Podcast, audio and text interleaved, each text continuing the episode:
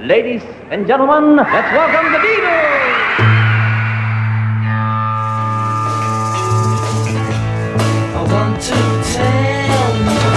About the Beatles, der Podcast zu den Fab Four mit Malte Asmus. It's great, it's sold, it's the bloody Beatles, shut up.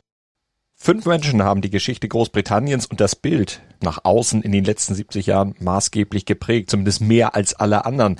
Natürlich die vier Beatles und ihre Majestät Elizabeth II. Und diese fünf Personen, die trafen erstmals am 26. Oktober 1965 direkt aufeinander im Buckingham Palace, als die Beatles mit einem Orden dekoriert wurden. Eine Ehrung natürlich für ihre großen Erfolge, aber für das britische Establishment war das ein Affront.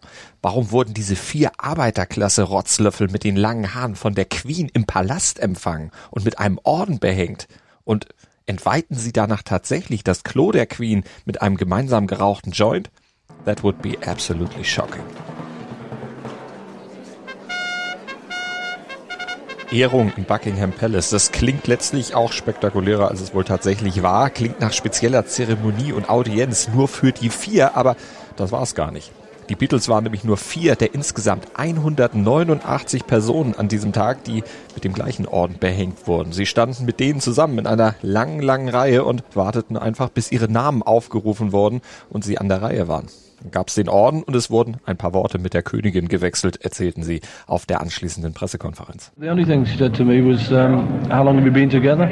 And I said, many years. To which Ringo quipped, 40 years. We've been together now. Ja, und dann ging es schon wieder zurück in die Reihe und sie mussten warten, bis alle anderen Geehrten an diesem Tag dann auch ihren Orden erhalten hatten. Das ist natürlich etwas Besonderes, klar, aber unterm Strich auch wenig spektakulär und das unterstrich vor allem George Harrison dann auch auf der Pressekonferenz. Now you've got this, do you feel that you're becoming part of the establishment, as it's so called? No, don't feel any different. I still feel, Feel just like exactly before. the same. Feel exactly the same. You feel exactly the same. Und ob die Beatles wirklich kurz vor ihrer Ehrung auf dem Klo des Palastes noch gekifft hatten, ist auch nicht wirklich gesichert. Das hätte das Ganze noch etwas spektakulärer gemacht. John hatte diese Geschichte irgendwann mal in Umlauf gebracht. George hatte dem aber immer vehement widersprochen. Es sei kein Joint gewesen, sondern lediglich eine normale Zigarette, die sie da auf dem Klo geraucht haben, gemeinsam gegen die Nervosität.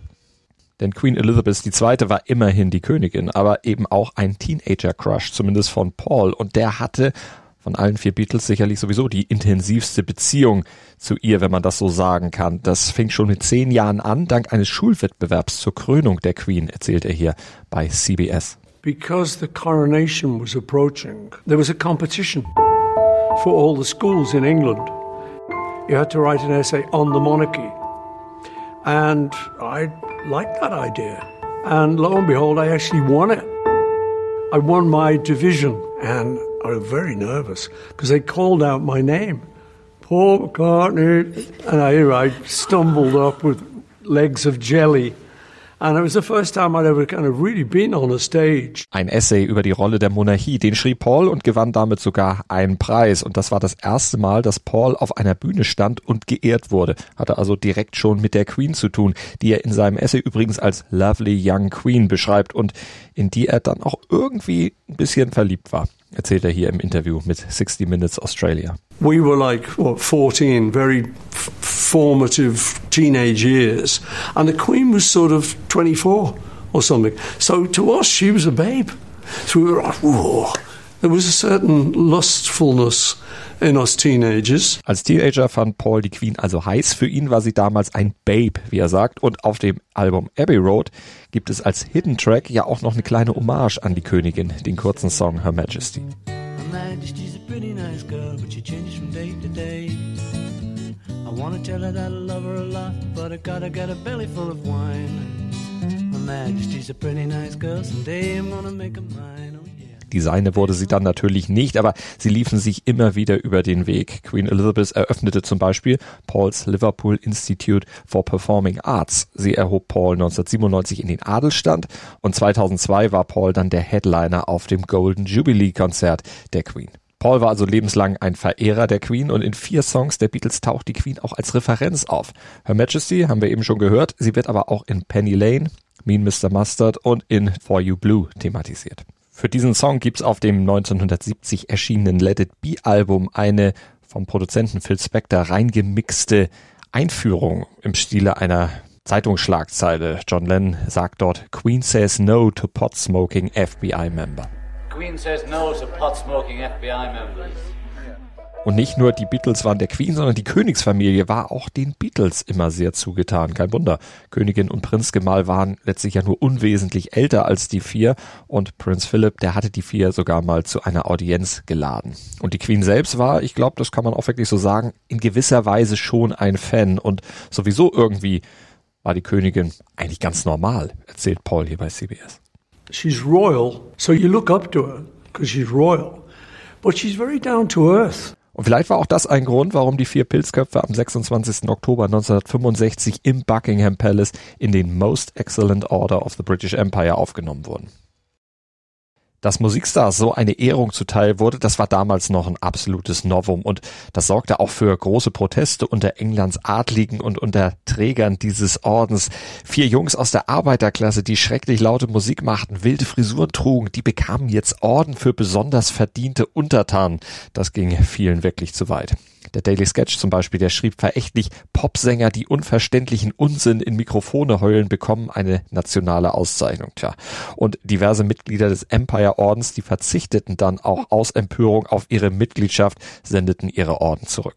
Vielleicht war ihnen aber auch noch das lustige, aber aus adligen Gesicht sicher ziemlich freche Zitat von John im Ohr, der hatte am 4. November 1963, als die Beatles bei einer piekfeinen Gala der Royal Variety Performance in London spielten, mit Blick in die royale Loge und in Richtung von Queen Mum, Princess Margaret und Lord Snowden gesagt, For our last number, I'd like to ask your help. The people in the cheaper seats, clap your hands. And the rest of you, if you just rattle your jewelry. Die normalen Leute sollten also klatschen und die anderen einfach mit den Juwelen rasseln. A little bit cheeky, würde der normale Engländer wahrscheinlich sagen. Manche Adlige fanden es dagegen komplett respektlos. Was nahmen sich diese langhaarigen Jungs daraus? Und so jemand bekommt dann den höchsten zivilen Orden des Landes? Das ging doch gar nicht. Dabei hatten die Beatles vielleicht mehr als alle anderen Träger des Ordens sich um England, um Großbritannien verdient gemacht. Schließlich galten sie als bester Exportartikel des Landes und sie hatten erheblich zum Anstieg des Bruttosozialprodukts beigetragen. Und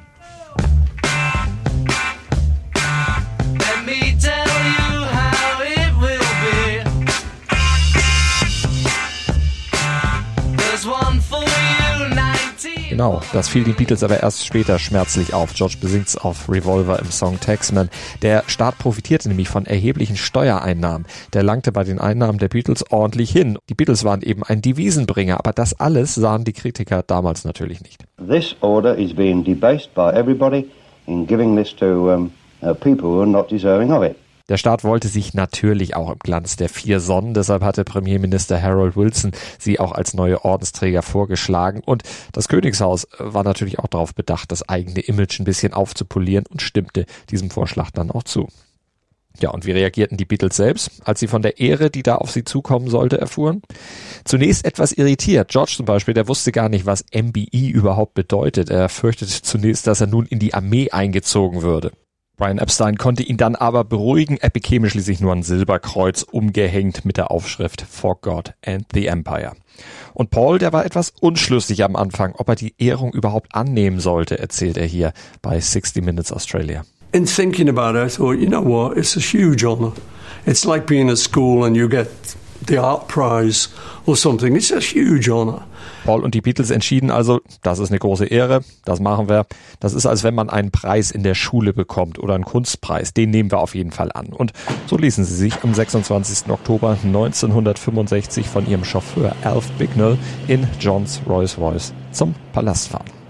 Der Rolls, der war übrigens noch konservativ schwarz damals. Zwei Jahre später hatte John dann ihm einen psychedelischen Anstrich verpasst. Wenn die Ehrung also zwei Jahre später stattgefunden hätte, das wäre noch mehr Wasser auf die Mühlen der Kritiker gewesen, wenn sie in einem so farbenprächtigen Auto vorgefahren wären. Aber so war es schon fast spießig.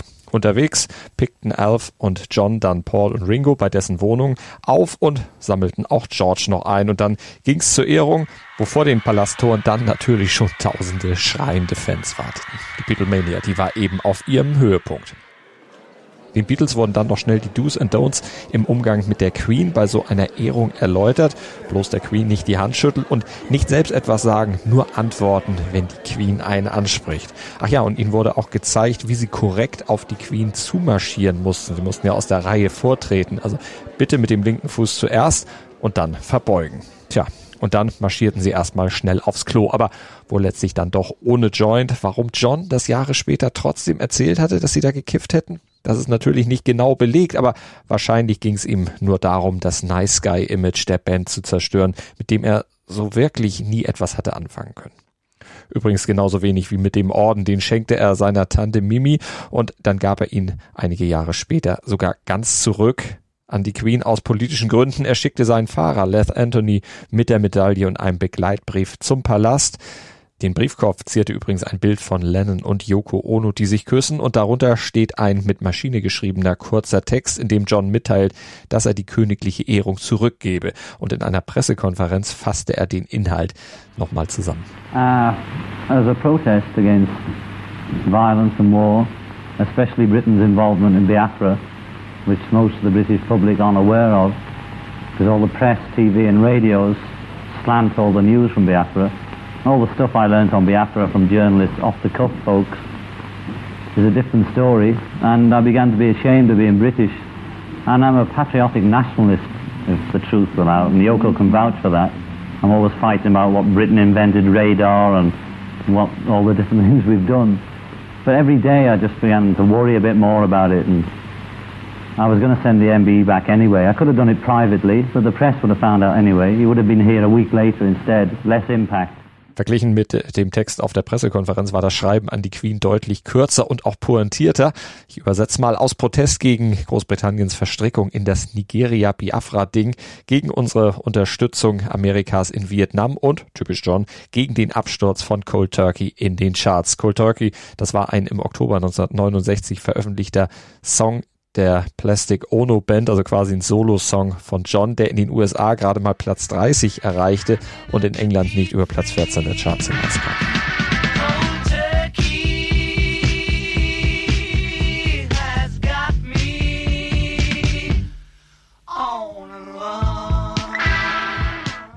John gab den Orden also zurück, die drei anderen behielten ihn dagegen. Paul wurde 1997 dann sogar in den Adelstand erhoben, Ringo folgte 2018 und George, der war ja leider bereits 2001 verstorben, sonst wäre ihm diese Ehre selbstverständlich ebenfalls sicherlich zuteil geworden.